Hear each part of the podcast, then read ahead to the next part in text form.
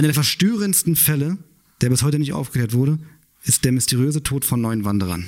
1959, der Jadlov-Pass. Eine zehnköpfige Gruppe von Sportlern aus einem Sportverein bricht auf zu einer Wanderung über den sogenannten Jadlov-Pass, also im Uralgebirge. Am 27. Januar brechen sie bei minus 27 Grad Außentemperatur mit Skiern auf, um diesen Pass zu überqueren. Hm. Einer von ihnen, nur einer, wird am nächsten Tag bereits krank und entschließt sich umzukehren. Und das hat ihm das Leben gerettet. Alle anderen der Gruppe kamen auf die schlimmste Art und Weise ums Leben. Was denn passiert? Digga, das ist wirklich super verstörend. Die Gruppe ist wie gesagt aufgebrochen, minus 30 Grad und sie sind mit Skiern aufgebrochen, wollten halt diesen Jadlov-Pass überqueren und dann hat man nichts mehr von ihnen gehört.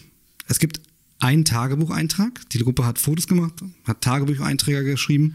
Und es gibt einen Tagebucheintrag, den lese ich jetzt kurz vor. Das ist der letzte Tagebucheintrag dieser Gruppe, den man halt noch gefunden hat. Ein sanfter Anstieg. Erschöpft errichten wir unser Nachtlager. Es gibt wenig Brennholz. Abendessen im Zelt. Hunderte Kilometer entfernt von menschlichen Siedlungen. Am 21. Februar macht sich ein Suchtrupp auf die Suche nach dieser Gruppe von neun Personen.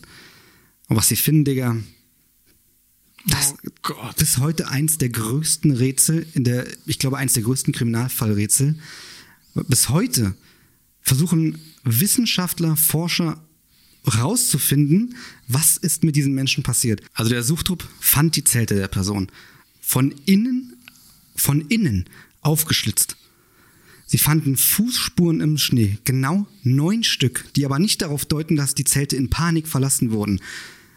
Sie fanden zwei der Studenten tot an einem Baum 1,5 Kilometer vom Zelt entfernt. Und alle anderen Personen lagen in einem Umkreis von 500 Meter tot um dieses Zelt herum. Das klingt brutal. Digga, das ist nicht nur brutal, das ist unfassbar, weil die Art. 1,5 Kilometer weit weg waren zwei Leute. Genau. Und das Schlimmste bei diesen beiden Leichen war, sie waren nicht bekleidet. Sie waren nicht bekleidet, trotz minus 30 Grad. Und selbst bei minus 30 Grad im Zelt, Digga, da hast du was an. Das ist, das ist kalt, das ist du auch kalt. direkt. Sofort. Und jetzt ist das Allerschlimmste, wie die Leichen aussahen. Drei Personen aus dieser Gruppe, die hatten so starke Gewalteinwirkungen wie nach einem Autounfall. Also die hatten Quetschungen, Knochenbrüche. Es ist wirklich, mehr als brutal. Also brutal beschreibt es gar nicht. Eine Frau haben sie gefunden, die hatte keine Augen mehr. Einer anderen Person fehlte die Zunge. Was ist denn da passiert, Digga? Manche Personen von denen waren gebräunt und hatten, andere hatten eine leicht gräuliche Haut. Und das Allerverrückteste an der ganzen Geschichte ist, dass drei Kleidungsstücke, die man gefunden hat, radioaktiv verseucht waren.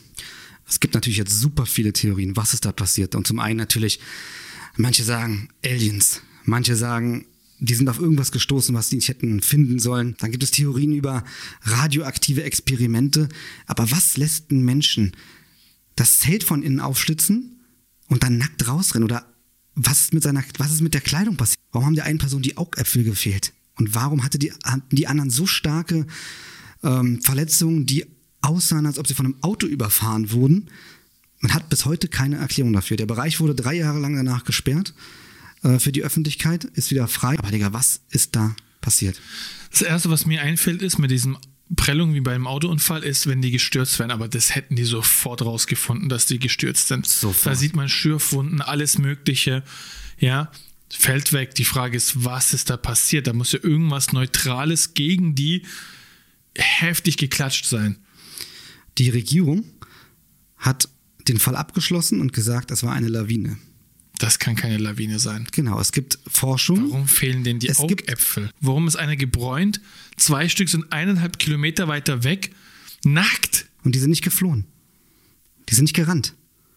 Das macht keinen Von Sinn. innen aufgeschlitzt, das ist auch super crazy. Wieso das, schützt man das passt gar nicht auf? zusammen. Die müssen, als ob sie verrückt geworden sind, ja. als ob irgendwas passiert ist. Manche sagen natürlich irgendeine ganz andere Kreatur, irgendein Stamm. Digga, haben irgendjemand, der da lebt. eingeschmissen oder so. Aber das hätten die auch in der Autopsie gefunden. Das hätten sie gefunden in der Autopsie. Aber die offizielle, der offizielle Bericht sagt, das ist eine Lawine.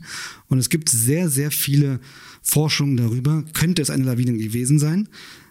Und man kommt zum Schluss, gewisse Teile könnten durch eine Lawine passiert sein, aber jetzt mal Hand aufs Herz.